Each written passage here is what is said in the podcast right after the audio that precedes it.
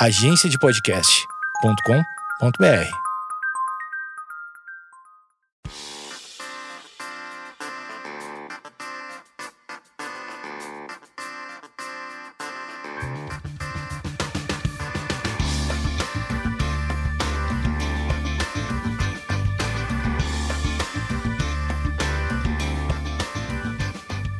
Esquizofrenóias no ar. E eu sou Amanda Ramalho e hoje meu convidado é o Ale Santos. Fala aí, tudo bom, pessoal? Prazer estar aqui com você, Amanda. É prazer estar aqui falando sobre esse tema tão importante, tão, tão pouco difundido assim na sociedade, né? E, pô, obrigada por ter aceitado. Você que é um, uma das pessoas do, é, do momento. Porque, sei lá, de repente apareceu. Na... Vou explicar quem é a Ale. Pra mim, depois você me corrige. Mas como surgiu ah. você na minha vida, na minha timeline? Surgiu um perfil com umas. As tríades que fala? Threads, né? Threads. Que são aquelas historinhas que eles falam, segue o fio. Sim. e sobre heróis brasileiros negros. E eu achei interessante, falei, vou dar um seguir de volta, vou compartilhar, me parece um trabalho diferente. E isso tudo aconteceu, começou no ano passado. Faz menos de, não, agora que deu um ano que, que eu comecei a publicar algumas threads e meio que bombou assim no Twitter. Daí na minha cabeça, para mim, você era um historiador que tipo é, negro, ativista, que, que que é exaltar os nossos verdadeiros heróis, os que não estão no livro de histórias, mas você me falou que não, você é um publicitário. Isso, eu sou um publicitário, escritor, trabalho com storytelling aí há quase uma década e eu gosto muito de história, sou um curioso de história, eu gosto de compartilhar elas e foi isso que eu fiz. E, e o jeito que você escreve é muito acessível. É, eu me preocupo muito com isso. Inclusive, é, eu não tenho essa responsabilidade. Muita gente pergunta assim, pô, Ale, cadê as referências bibliográficas? Ah, eles querem então, Todo rodapé mundo. do tweet? É, eles querem rodapé do tweet. Eu Jesus, não faço amado. isso porque Twitter é entretenimento. Então, uhum. eu olho é, para as minhas threads, para os meus textos, como você falou, eu quero tornar eles acessíveis uhum. e as pessoas saem pesquisando por aí. É, você não é a fonte definitiva, você é o primeiro, né, o start para as pessoas pesquisarem, é para isso. Se você está pesquisando e quer uma fonte definitiva no Twitter, você está muito Imagina errado. uma pessoa fazendo um trabalho escolar e usando o seu Twitter, será que já existe Já isso? existe, já. Olha, como eu queria ser jovem hoje em dia. Pois é, já virei tese de monografia. Ai, que legal! E alguns trabalhos já foram para salas de aula e agora vai vir um livro, e no livro vocês podem é, olhar todas as referências. Mas daí com referências. Então você que sentiu falta, metade do livro só tem bibliografia, Sim. aquela parte chata do TCC, que tem como que chama aquela aula? Metodologia científica. É uma bosta. Uma bosta tem que colocar em aspa, não sei o quê, põe negrito e Sim. daí faz o asterisco. Um monte de coisa que a gente não serve para que não sabe. Isso, e tem referências também nos artigos que eu escrevo ali para Vice, que eu sou colunista, uhum. todo mês tem um artigo meu lá e alguns artigos pro Intercept também. Intercept Brasil. E tem aquele seu clássico que eu conheci hoje, que é do site muito interessante. Muito interessante também com o Eric Krominski, lá eu coloco bastante referências. O Krominski é da sua cidade? Não, Não ele é do interior. É de São Paulo. Ele é de São Paulo? Acho que ele é do interior. Não, ele é de algum interior, mas eu, mas algum eu interior. aqui. É. é, o Krominski tem esse site muito interessante. E esse texto, ele é em primeira pessoa sobre a sua vivência com a obra de Monteiro Lobato. E, e, ele também é bem fácil de ler. E é tipo assim: você vai ler, você lê, lê, lê, e depois você fala assim: Meu Deus. Você fica com um silêncio, sabe? Sim, esse texto foi muito impactante. Eu recebi muito feedback dele, porque eu acho que, por ser em primeira pessoa, uhum. acabei colocando os leitores em uma posição que eles nunca imaginaram Sim. estar uma vez. Mas o seu livro, ele, ele é um, um compilado das, suas, das, das histórias que você threads. contou do, no Twitter. não, não é em primeira pessoa. Assim, é, não é em primeira pessoa e não é só um compilado. Eu expandi, na verdade, porque aí tudo que, que eu não, não pude trabalhar no Twitter, mais referências, é, revisei algumas informações, contei de maneira mais interessante, mais é, literal mesmo ali. E é, qual é o nome do livro? Rastros da Resistência. Então, em breve, você sabe mais ou menos quando vai sair? Uh, não sei ainda. Não sabe, mas esse ano. vai sair esse ano. Esse ano. Eu não, assim, não posso dar uma data, mas provavelmente vai sair agora no começo do segundo semestre. Tá. O lançamento vai ser no Twitter Brasil. Vou dar Olha, esse spoiler aqui. gente! Porque a, a Thalita já me prometeu que vai fazer isso lá. Vou mandar esse podcast para ela e já tá confirmado que vai acontecer vai lá. Vai acontecer, com certeza, já está assinado. E, e daí seus tweets viram moments, né? Muitas vezes. Sim, inclusive porque eu descobri que o pessoal do Twitter gosta das minhas threads e eles ficam de olho lá e, jogam isso nos Moments Brasil também. Você teve um insight, algum momento exaltar, falou assim, vou falar do, do, de pessoas que não são faladas? É, não, porque eu sempre fiz isso. Mas eu nunca fiz isso no Twitter. Eu fazia isso no WhatsApp e enquanto eu tava cozinhando, eu ficava contando histórias pros meus amigos Mas ali. você mandava áudio? Mandava áudio. Gente, aqueles áudios de seis minutos. Eu só aqueles... Não, eu faço... Quem, quem recebe meu WhatsApp sabe que eu fico mandando áudios de 30 segundos para todo mundo. Fico é, narrando os parágrafos. É. E aí eu tava cozinhando e ligava e ficava mandando, conversando com meus amigos. Ó, oh, vou te contar uma história bacana sobre isso, isso e aquilo. E aí ele ficava, porra, de onde você tirou essa parada aí, cara? E, ah, só que um dia aconteceu que eu resolvi fazer isso no Twitter, porque as threads estavam iniciando no mundo. Sim. É, eu tive o prazer de falar isso até pro Jack, que é o criador do Twitter. Eu achava ah. que as threads eram uma coisa de pessoas idiotas. Porque quem vai ficar comentando embaixo da sua, do seu próprio tweet? Eu pensava assim, cara. É, eu demorei muito para entender o que é aquilo, Sim. porque. É, porque, sei lá, dá para você organizar uma coisa lógica e, e, não se perder, né? Porque você pode contar a história em tweets, daí eles vão se perdendo. É, mas é, mas Você sabe usar a ferramenta. Sim, mas eu descobri Você entendeu como, a, a ferramenta como muito... usar. Descobri como usar, porque eu não achava que tava que, que dava para fazer esse tipo de coisa. É, tinha algumas threads que já estavam bombando por aí, explicando clipes, explicando alguns conceitos, algumas notícias. Ah, e eu resolvi começar a fazer e a minha terceira thread ela bombou, tipo, tem um milhão de views o primeiro tweet dela. Que é a do Leopoldo, o rei belga que colonizou o Congo e promoveu um holocausto que matou mais de 10 milhões de congoleses. Vamos por partes. Quando você chegou nessa história, você era um adolescente, nessa história em particular? Eu não lembro quando eu conheci essa história. Eu sei Você que... é um rádio biblioteca, eu um sou José um... Wikipédia? É, eu era um desses caras CDF nerd uhum. que lia Gente, muito. Gente, ele é do pessoal do RPG, tá? Descobri é. isso nos bastidores. Eu era um RPGista, então ocasionalmente eu leio muito, mas por eu estar. Tá, é, já ter esse lance de me Porque, reconhecer... Porque assim, é como que é um rei belga... Um rei belga que ele colonizou o Congo. Então é uma coisa que não chega muito, né, sabe na primeira prateleira Sim. da livraria. Como, como, por que esse interesse? Ah, porque eu sou negro em uma determinada fase da minha vida. Eu acho que foi na, quando eu entrei na faculdade. Uhum. É, isso acontece muito com, com, outras pessoas negras. Eu sei porque elas vieram falar para mim que quando você tá lá na sua comunidade, você tá lá no seu bairro, uhum. você tá lá com seus amigos, você não percebe a desigualdade, você não percebe a diferença. Uhum. Porque, inclusive, as pessoas brancas que estão lá também são pobres igual a você. É, até tem um tweet meu que fala sobre isso, que eu só comprava roupa na feira, só comprava roupa, tipo, totalmente zoada e com nomes errados. E um dia, quando eu entrei na faculdade... Você comprava um tênis Mike. Sim, comprava um tênis Mike. Tem uma história do meu irmão. Ah, cara, meu irmão, ele foi estudar... Tênis na... rebote. Meu irmão estudou na Unital, que é a faculdade particular lá de Taubaté, e ele foi com uma camiseta Adibas. Ai, que rei! Isso é muito periferia. Eu amo. Eu sou da periferia, sou do Capão Redondo. Não, eu amo. Isso é só, só quem é, sabe, né? Tipo, Sim. é uma coisa gostosa. Foi um inferno pra ele, assim. E daí, lógico, os elitistas idiotas. Mim, foi um inferno pra mim quando eu descobri que existem pessoas que ligavam pelos nomes das camisetas. E você só descobriu isso na faculdade, de verdade? Você teve um contato... De verdade. Porque você ouve histórias de pessoas diferentes e isso vale para todo tipo de bolha. Você ouve que você sabe, você conhece que existem pessoas que vão te discriminar, mas você uhum. nunca viveu isso. E quando você entra na faculdade, você está num ambiente de exclusão. Eu entrei, eu fui cotista, eu tenho orgulho imenso uhum. de ser cotista.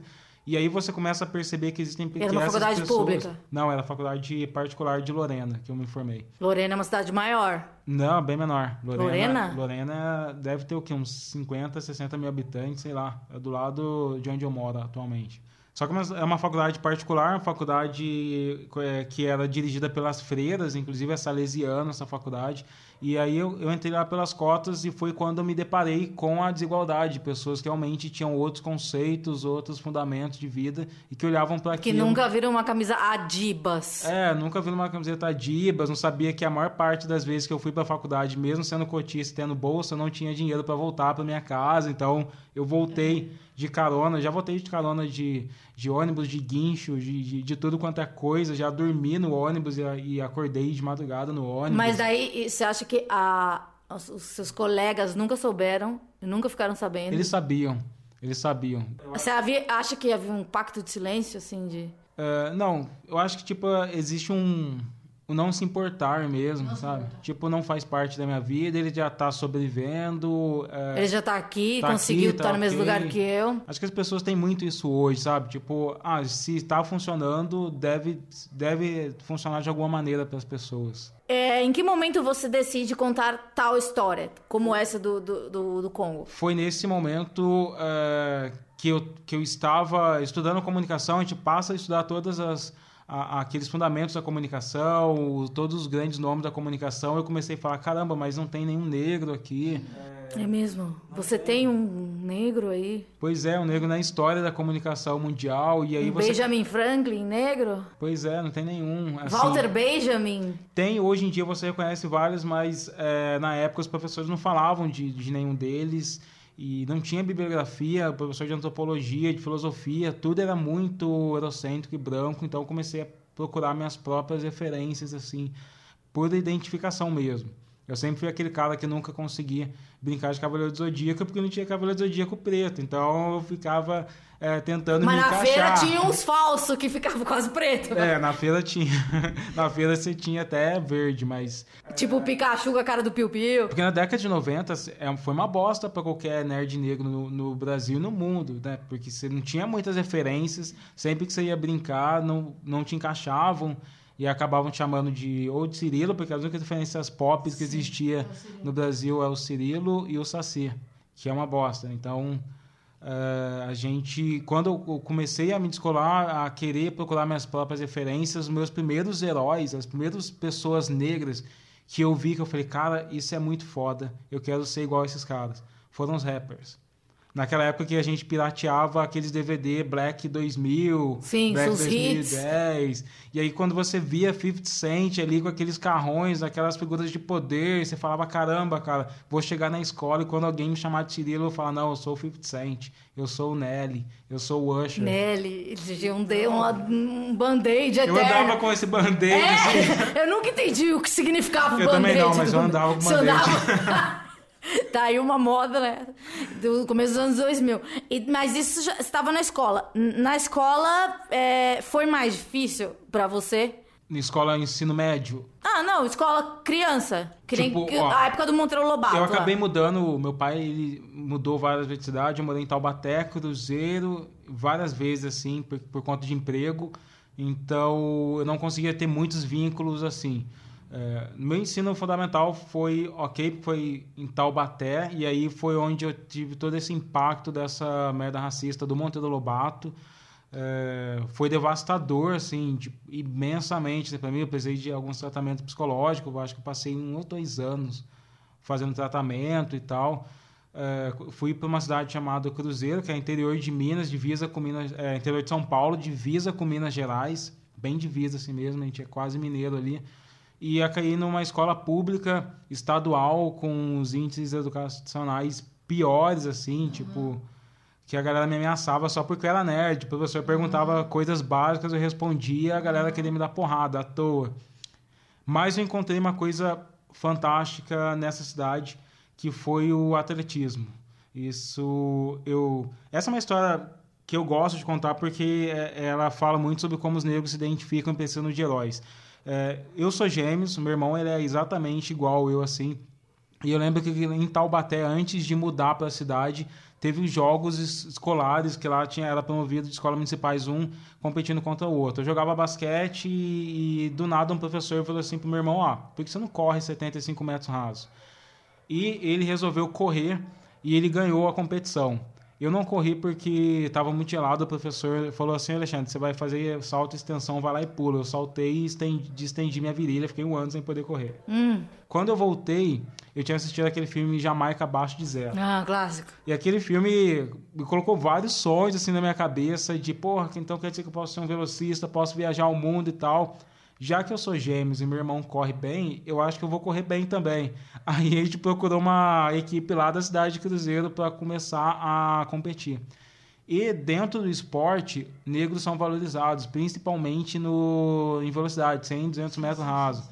Dizem, é, dizem que, que biologicamente ou cientificamente essa, negros têm muito mais explosão e várias coisas. E por isso as pessoas botavam fé em mim. E o fato da galera da equipe botar a fé em mim e eu entender que existe um caminho que eu poderia ser valorizado foi reconstruindo o meu ego. Isso foi muito mais poderoso do que qualquer tratamento psicológico. Você fez a terapia antes? Fiz antes. Você falou para tua mãe, para o teu pai, como que foi esse momento? Você falou assim, tem alguma coisa errada comigo? Porque o meu terapeuta falou que tem um, um paciente dele que é negro e ele me disse que tem um paciente dele que se sente culpado por ser negro. Sim. E daí eu fiquei assim, como se ajuda uma pessoa numa situação dessa? Então, é, eu, eu venho de uma família interracial. Meu pai era é negro, minha mãe ela, ela vem de origem indígena, mas ela é lida como branca, bem branca. Uhum. Assim, ela foi branca aqui no, é, e então meu pai não tinha consciência racial nenhuma. A família dele não tinha. Minha avó até ela tem 86 anos e ela tem um alto ódio ainda. Ela não se enxerga como negra. Ela morou numa cidade chamada São José do Barreiro e tal. Então ninguém falava para mim, ali, eh, as pessoas te xingam porque você é negro. As, eu não entendia o que acontecia. Eu só achava que eu era tipo a pessoa mais feia do mundo, tá ligado? Eu achava isso e ninguém falava não, não é isso, é que você é negro. E a psicóloga, provavelmente, ela não acreditava em racismo, ou sei lá. Ela era branca. Ela era branca e ela não conseguiu me ajudar isso, ou, ou ela não entendia o impacto do racismo. Eu gravei com, com a Negata, que é uma menina de Brasília, Sim. e daí eu, o arquivo foi corrompido. E, e ela vai voltar aqui pra gente gravar de novo. E ela falou isso, que ela foi no. A primeira vez que ela procurou tratamento, ela procurou com um terapeuta negro. E hoje ela faz terapia é, com, com uma, uma, pessoa branca porque a questão que ela está tratando não, não, é muito não é, não é ligada à raça. E ela disse que há uma carência de profissionais porque você precisa se enxergar na pessoa. É aquela coisa da empatia, né? Tipo, que nem você precisava do Nelly ou do 50 Cent, você tem que se ver no Cavaleiro do Zodíaco. E, e, tem, assim, um histórico ruim, porque a tradição da psiquiatria e psicologia no Brasil é racista, né? Então, até hoje... E é, é elitista, né? É, não, mas digo, digo de, de referências, até hoje nas universidades eles estudam o Nino Rodrigues, que é um cara que categorizou todos os defeitos do negro que criou a Escola Baiana de Psicologia, que, e, e que fundamentou o movimento eugenista, falando que a, a, que a relação entre as pessoas, a sociedade brasileira e os negros era nocivo para a sociedade brasileira. Então, isso ainda impera no pensamento de vários psicólogos, de várias coisas, que fundamentou a criminologia, fundamentou todas... Mas você não acha que, que isso faz com que os negros não procurem se formar em psicologia? Porque sabem que vão ter que lidar com esse tipo de coisa. Talvez, eu acho é muito mais por identificação, porque negros há alguns anos atrás nem imaginavam que poderiam fazer faculdade. Eu Sim. nunca imaginei que poderia fazer faculdade, não estava claro. na minha vida. Mas da década de 80 começaram a surgir os movimentos de psicologia social que estavam confrontando o racismo e começaram a surgir as primeiras teorias na psicologia sobre como lidar com racismo. Então, olha só, faz menos de 30, 40 anos que uhum. isso está acontecendo, então, infelizmente, a maior parte dos psicólogos ainda não tem estudado isso nas universidades. Talvez nas capitais, mas com certeza não em interiores e lugares mais afastados. E daí você ficou dois anos na terapia e, e ela, segundo você, ela não não, não acreditava no racismo. É... Eu lembro bem pouco de como foi. Eu lembro que ele não me ajudou em quase nada. Você assim. se sentia culpada? É, talvez isso. Ou sentia que o problema estava em mim. E a verdade é que toda vez que eu chegava em casa e que as, eu chegava da escola e todo mundo me ofendia, eu achava que eu, tipo, era um monstro. Assim, como um monstro, eu não sei como lidar Você com isso. Você achava feio? Achava, a pessoa mais feia do mundo. Porque o bonito... Porque todo mundo falava isso. Porque eu vim na terra do Monteiro Lobato, então tudo que chamava Tia Anastácia, Beiçuda, é, Macaca, E você já pensou em, em, sei lá, fazer cirurgia plástica em algum momento da sua vida? Não, eu acho que não. Porque isso faz, não fazia parte também, eu nunca teria grana para isso. Tá. Então, Nossa. eu nunca pensei. Mas, assim, isso dissociou a imagem de quem eu era, de, de quem eu imaginava que eu era, com quem eu era realmente. Você falou da tua avó. A tua avó, para ela, ela não é negra. É, para ela ela não é negra. Talvez agora ela tá entendendo depois que hoje ela ela vem me parabenizar pelas coisas que eu estou fazendo, que eu estou escrevendo, e talvez isso está conectando um pouco ela. Tá. Mas ela não acredita que ela é negra, assim. Desculpa a ignorância. Como que uma pessoa não se vê como o que ela é? Como você pode explicar isso para mim? Nossa, como explicar? É como. Eu acho que todo mundo tem a imagem de quem você é na sua cabeça. Sim. E é como se você. Se essa imagem tivesse na sua cabeça quem você que, quisesse ser e não quem você é de verdade. E toda vez que você se olha no espelho, você fala: Isso não sou eu. Então, isso. Eu acho que eu passei uma fase, assim. Uma fase. Uma grande fase da minha vida. Eu não tenho amigos no ensino médio. Sabe aquele cara que tem ensino médio que, tipo, várias pessoas que se estuda com uma sala inteira durante três anos e que hoje, tipo, eu tô nem aí, não tem uma pessoa que eu possa falar que foi meu amigo ali. Então foi muito. Foi uma fase bem aterradora. Eu passei. É, o que me mudou, o que me ajudou a construir a minha imagem foi o esporte. Porque eu era, acabou que eu, que eu era bom naquilo. Então eu ganhei várias medalhas, viajei o estado, entrei pro ranking brasileiro, competi com gente importante. E comecei a dar algumas entrevistas em TVs regionais e coisas.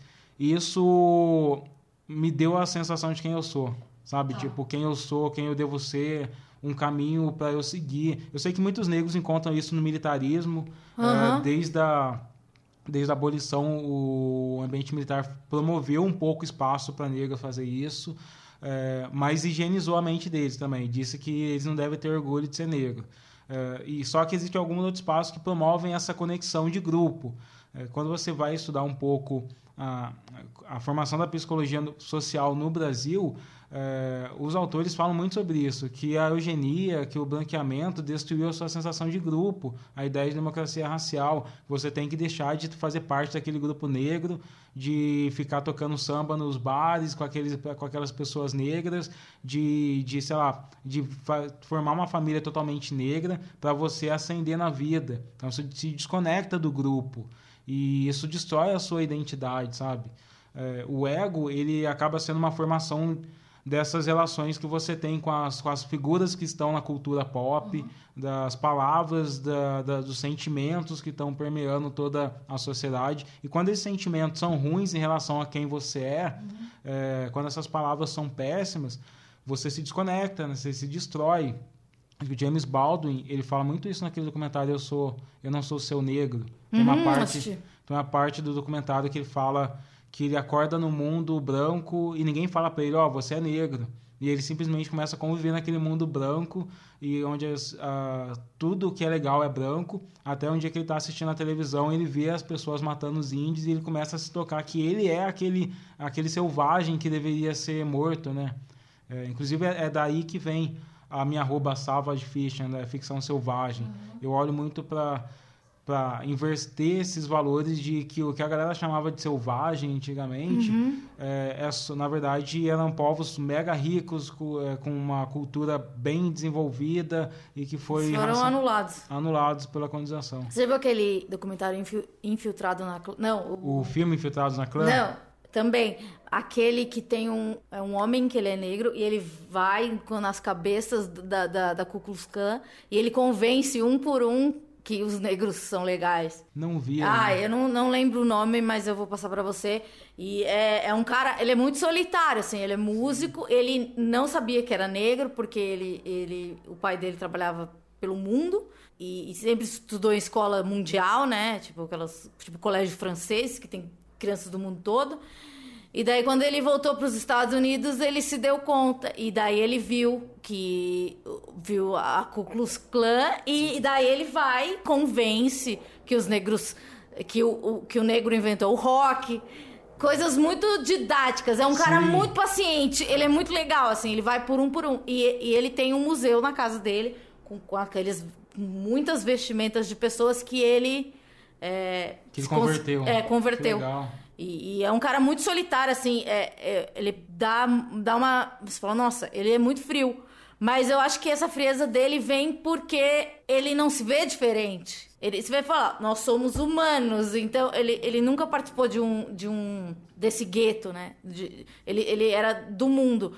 Daí você falou que chegou na faculdade e viu um monte de gente que não parecia contigo. É. Só que na faculdade, uh, algumas chaves que eu tinha encontrado durante toda a minha vida na escola. Porque eu era aquele maluco que matava aula para ir pra biblioteca. Sabe? Tipo, ninguém é... nunca me pegou porque eu matava aula na biblioteca. E porque eu ficava lá, os livros sempre foram, as histórias sempre foram as pontes que eu tinha pro imaginário, assim. Uhum. E as primeiras histórias como nerd que eu vi era muito os Cavaleiros da Tábua Redonda, Idade Média, toda essa, essa coisa eurocêntrica. E depois passou a ser uma coisa mais é, brasileira. Hoje, um dos maiores autores que eu, que eu amo muito é o escreveu o Alto da Compadecida, Ariano Suassuna, né? Um dos caras fenomenais para mim. Comecei a ver... Bons a... vídeos no YouTube, ele seria um excelente youtuber. Sim, um ótimo youtuber. E, e aí, como eu passei muito tempo lendo, na, na escola, no ensino médio, eu sobrevivi às pancadas fazendo trabalho de redação para todo mundo. Então, sério. Mas daí você não tinha muito traquejo social, ou tinha? Não, não tinha, mas eu tava pegando a malandragem social, porque na escola pública você pega a malandragem social, que assim, que é foda, tipo... Uh, era um lugar assim que a galera botava fogo na cadeira. Sim, estourava bom, estourava bomba no bambu, banheiro. É, então você aprende a sobreviver em tempos de crise. É, então... gente, a escola pública é muito difícil. Cara, tem, tem, tem, boas histórias da escola pública do último ano, assim, porque acabou que, por exemplo, eu toco violão, sempre fui do pagode. E aí acabou que é, um dia uma diretora chamou todo mundo que tocava música e sempre eram os alunos mais zoados, assim. Eu abandonei a, a necessidade de, de me esforçar na escola. Porque, Sim, porque público você passa. É, você passa. E também porque o conhecimento lá era bem retrógrado para quem já estava lendo os livros pra caramba, assim. É, e aí eu uh, ficava tocando violão no banheiro ali com a galera e isso começou a juntar umas pessoas que, nossa, toca violão, vão tocar junto. Uhum. A diretora chegou e falou, ó se vocês tocarem aí, porque vai vir um supervisor, sei lá, alguém do estado, é, vocês não vão ter mais falta o resto do ano.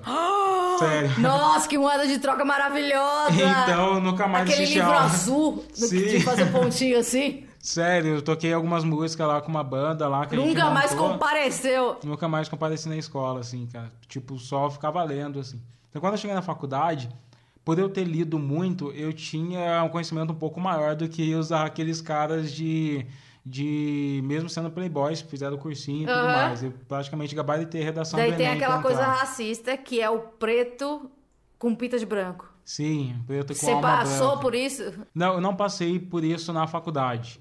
Porque foi um momento que eu já estava entendendo quem eu era, principalmente em relação àqueles caras que Tipo, você viu histórias de caras que já estavam na segunda faculdade, o avó tava pagando, uhum. que tem carro, que tem uma porrada de coisa e eu não tinha nem, tipo, a grana para comprar uma pipoca. Então, eu me, entendi quem eu era muito aqui naquele, naquele espaço de exclusão. E aí eu, foi quando eu comecei a reforçar quem eu era cada vez mais é, perante a sociedade. A partir Como? Da, é, principalmente assumindo a alcunha de negro, assumindo símbolos, assumindo cabelo, assumindo. É, porque eu não tenho, eu raspei a cabeça mesmo. Mas era Black Power? Não, mas é principalmente por assumir. Eu lembro que na, eu estudei num curso técnico que uma professora de filosofia me disse que.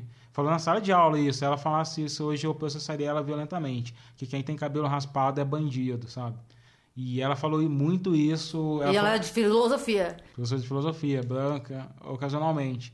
E eu, ouvi muito isso. Eu passei a assumir tudo que a galera é, repudiava. Tipo, eu sempre fui do pagode e sempre fui do samba, sempre fui do Michael Jackson, Rhythm and Blues, rap, uhum. funk. Mas eu acho que Você eu tinha medo. As roupas da Motown Sim, eu acho, eu acho que eu tinha medo de, de falar isso. E quando eu percebi, cara, eu preciso ser. É, eu preciso colocar para falar quem eu sou e, e dane-se tudo. Eu acho que a gente assume a autonomia quando a gente assume o discurso de quem a gente é. E isso aconteceu no primeiro ano da faculdade ou demorou um tempo? Eu acho que foi a partir do primeiro, entre, entre o primeiro e o segundo ano da faculdade. Daí o que, que os playboys acharam? Não, na faculdade comecei, eles começaram a virar meus amigos. Porque, uhum. tipo, eles pagavam cerveja para eu fazer o trabalho para eles, então... Nossa, essa moeda de troca é muito bom. Seja amigo de um nerd, você Sério, também. Sério, eu comecei assim... E é engraçado porque na faculdade foi diferente porque eu vi que é, o pessoal estava valorizando o conhecimento, alguns professores valorizavam o conhecimento e eu percebi que eu tinha conhecimento, eu era um aluno meio diferenciado, assim. Até porque... Até então você não sabia que você era diferenciado? Não, porque na escola pública, se, você, se tiver um gênio ali na escola pública, ele vai morrer é, você... sem saber que é, é gênio. É verdade, né? Porque a mulher te deu a presença para sempre. É, tipo, tá nem aí. É, mas na faculdade a galera começou a falar, nossa, a lei escreve bem. E, tipo, eu escrevia três, quatro redação e era sempre a nota máxima ali. E aí eu começava a discutir é, com a professora de artes os alunos ficavam, pô, de onde você aprendeu essa parada? Que eu falei, mano, eu li num livro, até parecia aquele cara da malhação. Mas eu lia, tinha informação que os alunos não tinham. Então eu estabelecia diálogos com professores. Os professores começaram a gostar de mim, até uhum. porque era meio aluno prodígio, eu ganhei alguns concursos é, um concurso internacional de redação na época da faculdade, é, fui o destaque em alguns lugares assim, e aí a galera começou a gostar de mim de alguma maneira, tipo, eles me tornei representante de classe ali. Você se tornou um 50 Cent para as outras pessoas? Não nesse nível. Mas, não, eu, mas, mas agora é, no Twitter sim. É, no Twitter agora Acho sou... que chega um feedback. Sim, no Twitter chega um feedback. De, de jovens, assim. Chega, chega... Eu achava que ser influencer era uma coisa idiota e coisa de babaca. É, é. achava.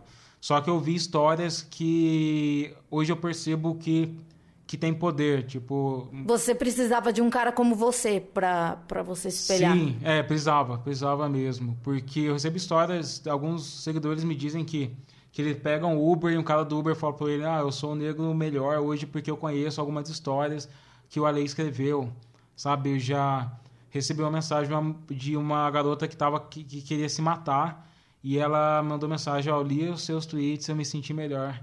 E isso me ajudou muito, assim. E, e é foda porque a maior parte da saúde mental do negro está nessa questão de identificação. Uhum. Você acha que é, hoje em dia tem muito mais, tem muito mais, é, parece que os olhos estão mais abertos para para a cultura negra, para as pessoas negras. Muita, é, na nossa época, todo mundo alisava o cabelo. Hoje as meninas têm cabelo. Eu alisava o cabelo. É, fazia chapinha? Fazia... Não, passava aquelas porcaria que você comprava, tipo, de... Relaxamento. relaxamento e passava essas porcarias. Então, eu, eu, lembro uma coisa que o Emílio me falou, o Emílio do Pânico, ele me falou, ele fez um programa sobre é, música negra antes do Pânico, há 30 anos atrás, na Band aqui de São Paulo. E daí o, os publicitários, os caras do comércio falaram assim: Meu, esse programa não vai acontecer nada, sabe por quê? Por que, que a gente vai anunciar produto de alisar cabelo? Daí você vê que, tipo, é tipo. É, não é o negro querendo Sim. ficar branco, né? Era só um programa que queria exaltar a música negra.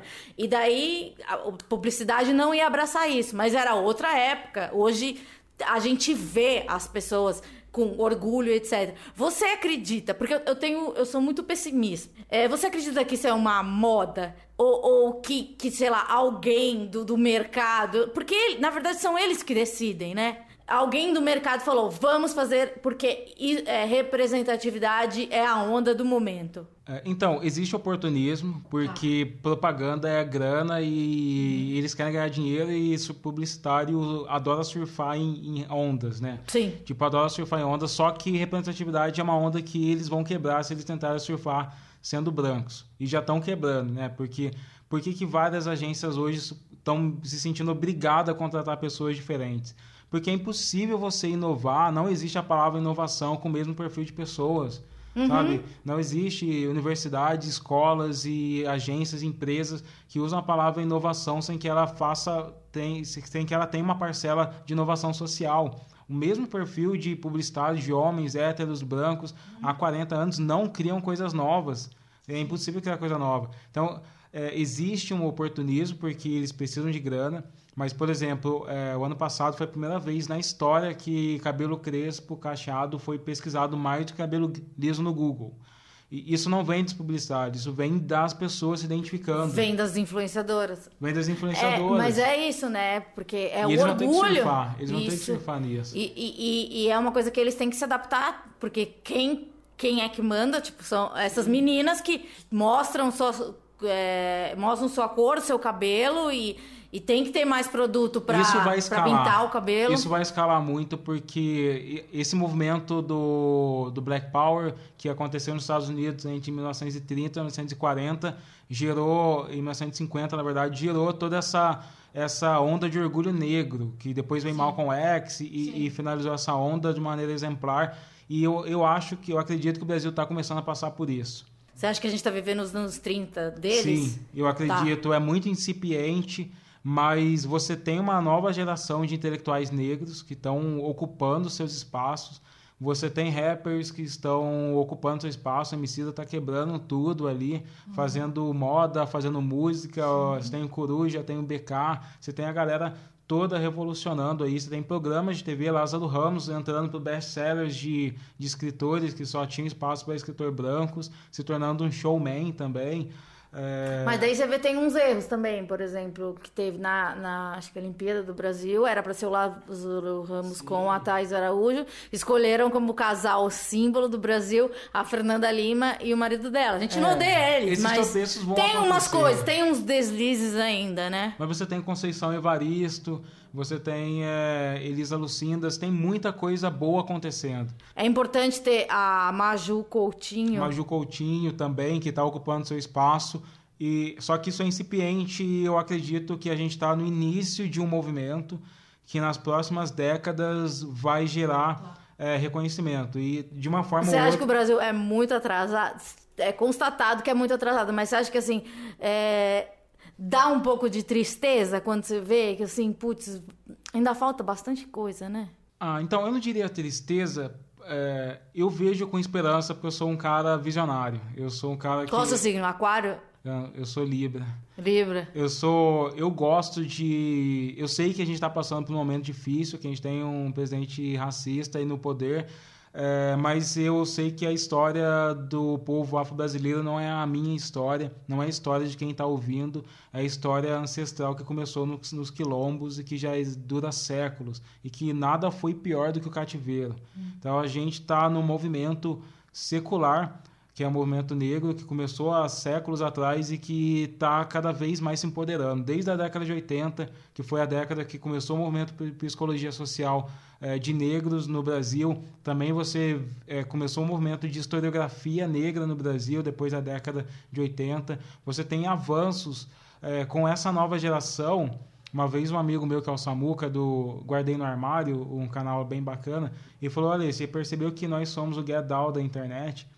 Nós somos os primeiros negros, eu, Renê, a, a Nathalie Neri e o Samuca, o Spartacus, nós somos a geração que está dando, é que tá dando a base para as próximas gerações uhum. produzirem conteúdo negro.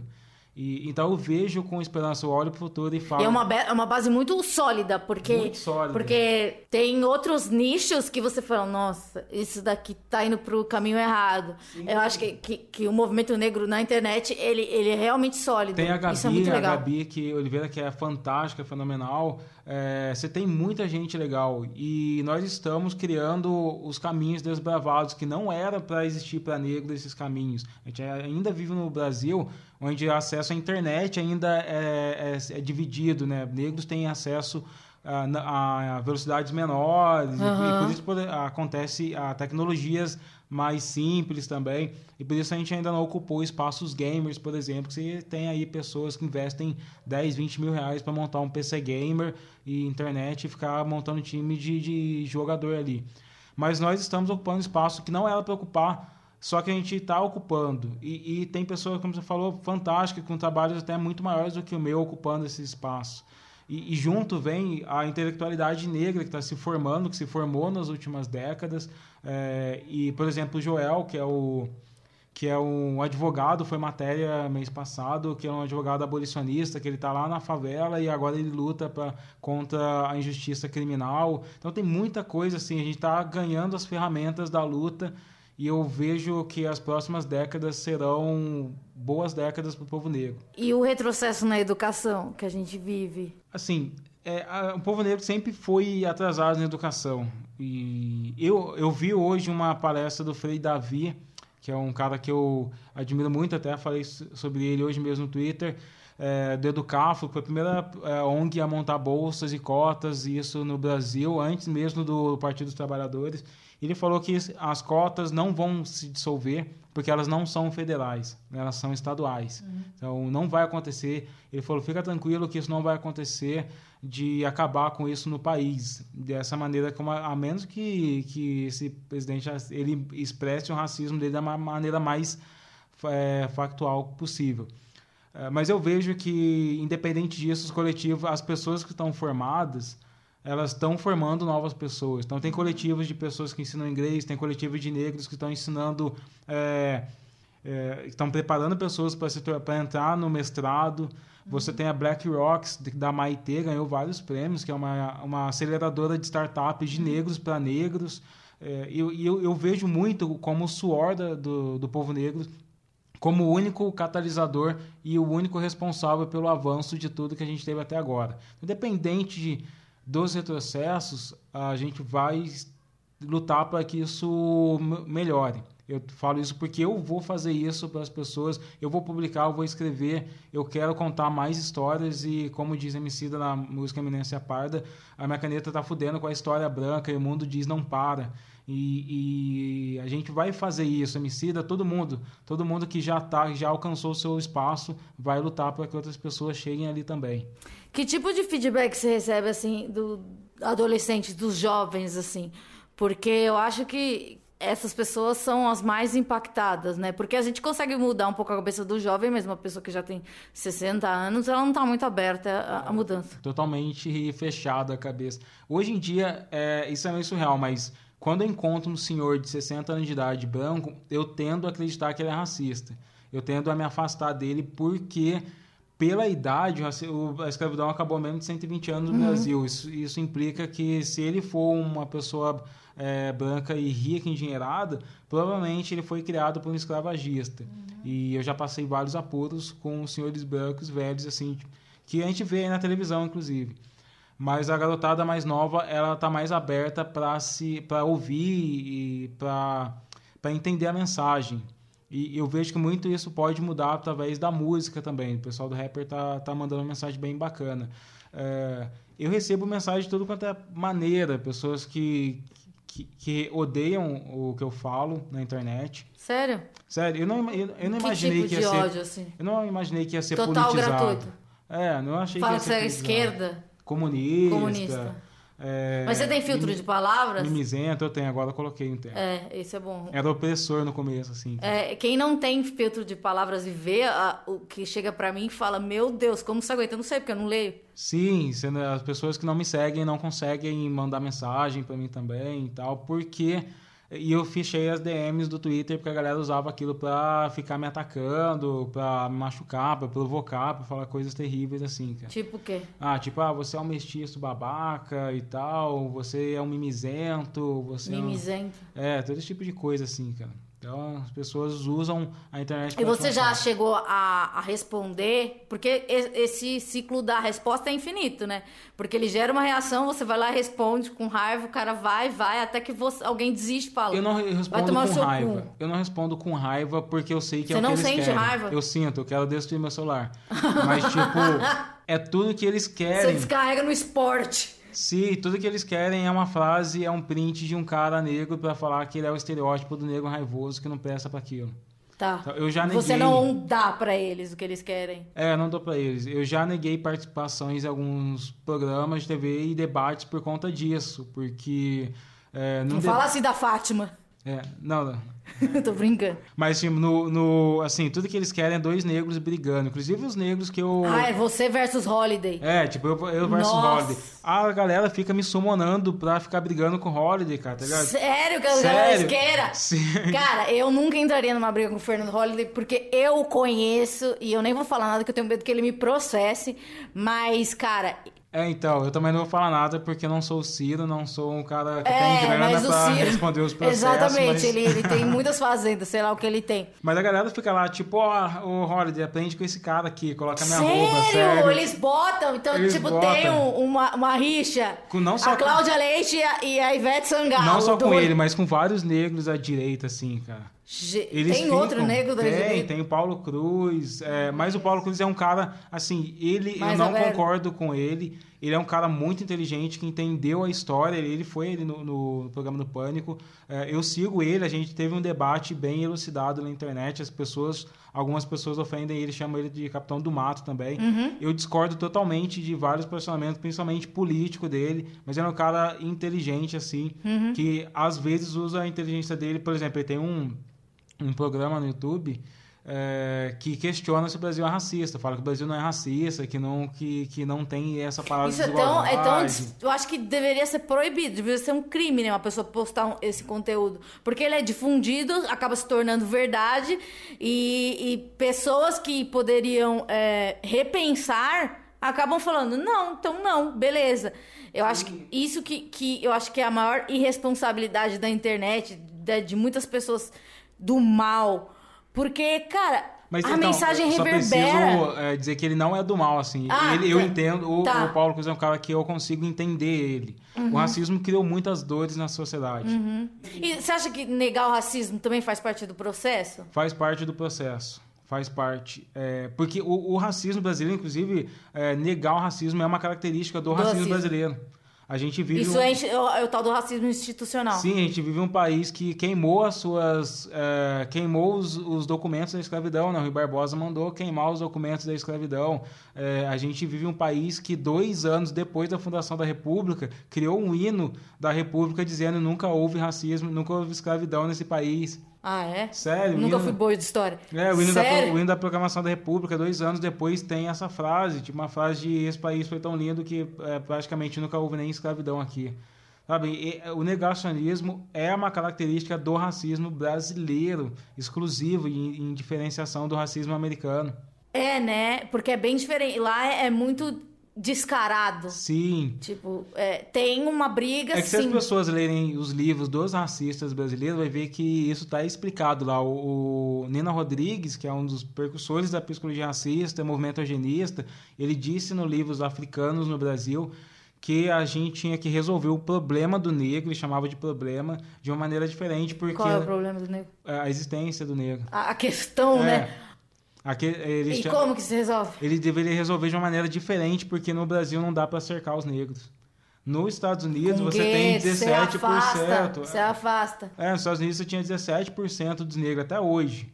Então, uhum. em várias cidades, você poderia cercar eles, tinha uhum. força policial. Agora, no Brasil, você tinha cidade tipo Vassouras, que era 20 mil, 26 mil habitantes no século XIX, 20 mil eram negros na senzala. Como que, você, como que você vai cercar isso? Como que você vai chegar no Rio de Janeiro com 200 mil escravos e falar a gente te odeia? Tá Eles diziam isso, a gente precisa criar um projeto de branqueamento, mas a gente não pode criar um projeto de confronto. E é por isso que o racismo brasileiro ele não confronta, porque eles articularam isso, cara. Os percussores do racismo do Brasil fizeram isso. Teve aquele vídeo, não é recente, mas ele pipocou na internet do Rony Von, Sim. E ele fez uma coisa. É, ele falou. Eu não que lembro. tá, ah, Princesa Queimada, já viu é, Princesa Queimada? Daí eu coloquei num grupo meu do WhatsApp e. E, teori... e somos pessoas esclarecidas e abertas. E, e teve gente que falou: não, isso não é racismo. Daí eu falei: olha, isso é racismo e eu não quero falar mais sobre Sim. isso. Porque é uma coisa muito arraigada, né, na nossa cabeça. É hábito, as pessoas. É, é habitual, é habitual há séculos, então as pessoas não, não confrontam isso porque já está na, na, rotina, no dia a dia. As pessoas esquecem que na década de 90 você fazia piadas do tipo cabelo de preto ou tá preso ou tá armado, tá ligado? Sim. Você fazia piadas do tipo, tinha aquela piada que, se, que o negão tava, quem, tava na piscina afogado, se abanava ele ia, passava alguém e falava taca fogo e faz churrasco. Então, isso acontecia na década de 90, poucos anos atrás. A gente... é, é, bem recente isso, que, que as pessoas não falam mais cabelo ruim. Sim. É, são pequenas coisas, não, não se fala mais, né? Muito, muito recente. Porque a, o racismo só foi criminalizado no Brasil em 1988. Então, eu nasci em 86, eu nasci em um país que não criminalizava, que não me protegia contra o racismo. Essa proteção só veio em 88. E quando a Constituição ela protege as pessoas do racismo, ela cria oportunidades para que o governo institucionalize a luta contra o racismo. porque foi só a partir dali que, a, que o MEC começou a passar a pensar, nossa, precisamos de mais representatividade. Foi só a partir dali que as políticas públicas é, para a saúde, para a educação, para tudo, puderam lidar com algo que eles confrontaram, que eles entenderam que existe. Antes de 88, como você imagina que não existe um problema, você não lida com ele. É, você que não, é, não, não chega a ser um historiador, mas lê muito, a gente sabe que a história é um ciclo e, e, as coisas se repetem, etc. Quanto tempo falta para essa, essa fase nebulosa do Brasil passar? Ah, muito difícil de lidar, porque de entender, porque não sei. Porque a gente estava falando de, de, de é, igrejas neopentecostais, então é, é um projeto muito a longo prazo. Muito a longo prazo. É, é a longo prazo. A história se movimenta de maneira muito devagar, né? Muito devagar. Você vê, tipo, revoluções que começam em um ano e elas só vão explodir décadas depois ali.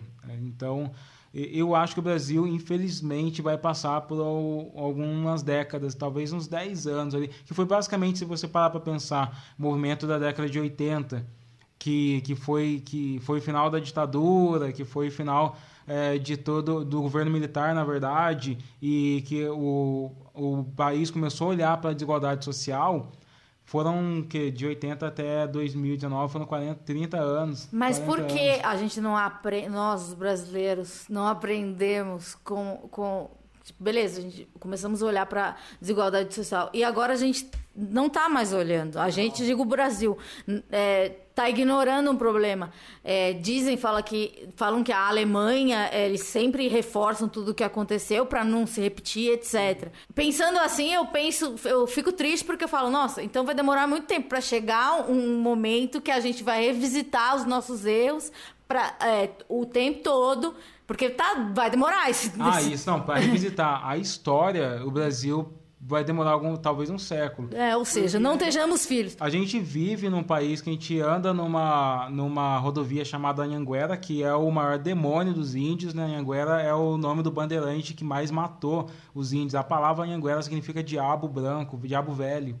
Então, tipo, era como os índios chamavam o nome de, do Bartolomeu, que era um bandeirante que botou fogo nas reservas indígenas, tá ligado? A gente vive em regiões onde, lá do Vale do Paraíba, que tem estátuas de Jacques Félix, outro bandeirante cretino. Eu morava ali, tinha o Borba Gato. Borba Gato, outro bandeirante. Tem um belo, uma é, bela estátua. Eu tava reparando essa semana que andar na linha amarela do metrô de São Paulo é revisitar, tipo, uma, uma linha histórica da opressão, né? Porque você tem o Oscar Freire, que o Oscar Freire foi um, um dos médicos do movimento eugenista que pregava o branqueamento do Brasil.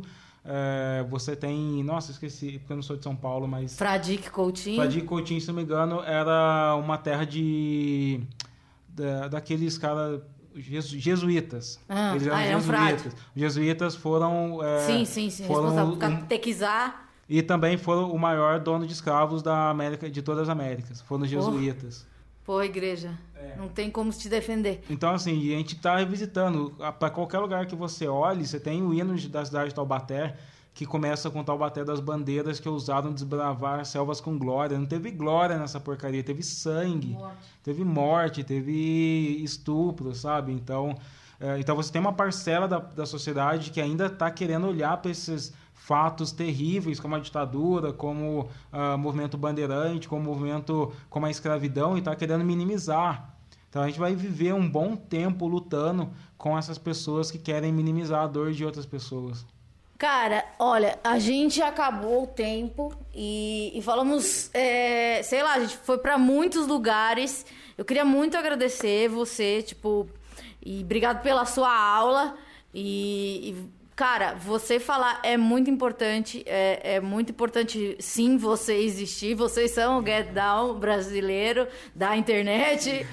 Dá pra fazer. Você já fez um, um, um RPG que você era o bonequinho? Não, é um boneco? Eu nunca sei o que é RPG. Todos os meus personagens falam um pouco sobre mim. Então, eu tô pra publicar uma história de fantasia aí, de ficção inspirada numa música de Clementina de Jesus. Não posso dar muitos spoilers ainda. Você falou, pode falar que é futurístico? É afrofuturista e é inspirado na, em um samba de Clementina de Jesus. Tá. Então, em breve vocês vão saber sobre isso. E eu quero trazer no ano que vem uh, alguns romances e eu quero ajudar a repovoar o imaginário brasileiro com figuras poderosas da cultura afro.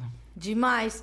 E, e, mesmo assim, ele não mora em São Paulo, não pretende morar em São Paulo, não precisa estar em São Paulo eu porque a internet. Caipira. Ser caipira. E eu acho muito, muito bonito, sabe? Eu fico emocionada e, e devo. Imagino que sua saúde mental também deva. É, hoje você deve ter alguma sensibilidade, porque recebe muito mais ataques. Sim.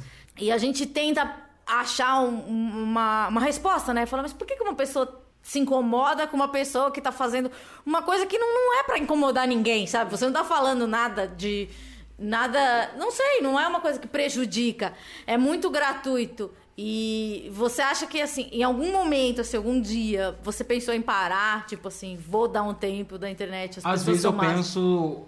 É, então, uh, de verdade eu penso isso frequentemente. Imagina porque você não ganha grana como você deveria, você ganha muito mais ofensas e, muita, é, e muito mais pessoas querendo te atacar e falando que você está ganhando dinheiro com militância. Mas por que militância virou um, um, um sinônimo de coisa ruim? Porque são pessoas apáticas e que estão confortáveis dentro de seus condomínios, elas não precisam militar Botaram por nada. nada. no meu Twitter. É muito bom os trabalhos de saúde mental, mas você coloca umas coisas muito do PT é, sabe, essas pessoas que, que a vida delas está ok para elas lutar por alguma coisa diferente é, é prejudicial. Mas eu acho que é impossível, eu sendo um, um cara negro, vindo de uma realidade pobre, e, e hoje conseguir mobilizar pessoas é, milhões de views eu tenho no mês no Twitter e conseguir falar com várias pessoas em palestras e, dar, e fazer livros, não tem como dizer que a vida não me fez um revolucionário. Então, eu olho muito para isso e eu acho que quem é preto e pobre está hoje em uma posição de destaque e se tornou um revolucionário pela vida também. E, é, o que você diria para você, é, para você, aquele molequinho que, que se sentia errado e feio? Cara, continua lendo aí que uma hora uh, as coisas vão acontecer. E faz a redação de todo mundo bonitinho. É, continua fazendo a redação, cara. Escrever vai salvar a sua vida e a de outras pessoas. Legal. Quais suas redes sociais para quem não te segue? É Instagram e Twitter, é a mesma arroba, é arroba Fiction. É só seguir lá nos dois que eu tô sempre, eu tento estar o tempo todo ali na internet. A internet pode ser cruel, e ela é cruel, mas o mundo é cruel. É, eu acho que a internet também, ela. É, eu já falei isso com o meu psiquiatra.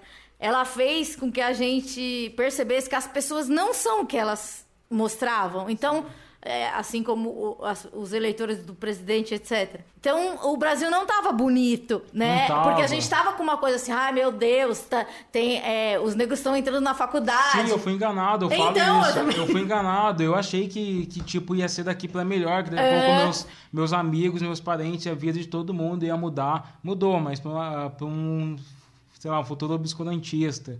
É, mas eu acho que a gente tem que ser protagonista da nossa narrativa. Então, se você está me escutando, se é um negro, entra na internet, as pessoas vão te xingar pra caramba mas assume a sua posição, porque junto todo mundo consegue e mudar se isso. olha e põe o band-aid do Nelly. É, tipo, Não, pode ser como você, como o Spartacus. Assume quem você o é. O Emicida. Quando a gente descobre quem a gente é, o que a gente está fazendo, nosso propósito aqui na vida, nada vai abalar o que, o que a gente pensa. Às vezes você vai ficar chateado, às vezes você vai ficar tendo que sobreviver aí mas, Mas não se culpe é também. É, não se culpe. A gente tá no jogo e a gente tem que mudar ele. Tem aquela menina a Sofia, né? Que, Sim. É, que ela é bem jovenzinha e, e a, a, avó dela faz bonecas negras. E, e, e, é uma coisa tão importante, né? Igual você falou, eu, não, eu sempre tive errado, porque eu não tinha um, uma coisa. Parâmetro, claro. É. Então agora, sei lá, tem um, tem duas, três jornalistas negras, tem, você precisa, precisa da Thais Araújo, você precisa Eu ainda, eu tenho olhar. 30 e eu vou fazer 33 anos e eu nunca fui atendido por um dentista negro.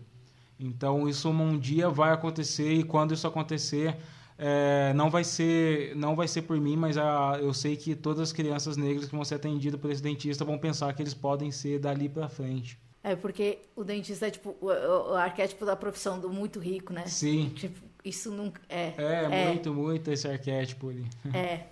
Bom, gente, espero que vocês tenham refletido um pouco, aprendido também e. Pô, muito obrigada, de verdade. Obrigada pela aula. Você é foda. Parabéns Nada, eu que agradeço mesmo esse espaço, a oportunidade. Nem todo mundo tem essa sensibilidade para dar espaço, para conversar, para ouvir e para ser um grande aliado ali na nossa luta pela, pelo Brasil melhor, um Brasil que seja mais igualitário mesmo. Sim, é isso que a gente quer. Eu vou chorar aqui. É, então, um beijo. Semana que vem a gente volta. Paz nos estádios e paz na internet também, porque não aguento mais ser xingada no Brasil. Beijo.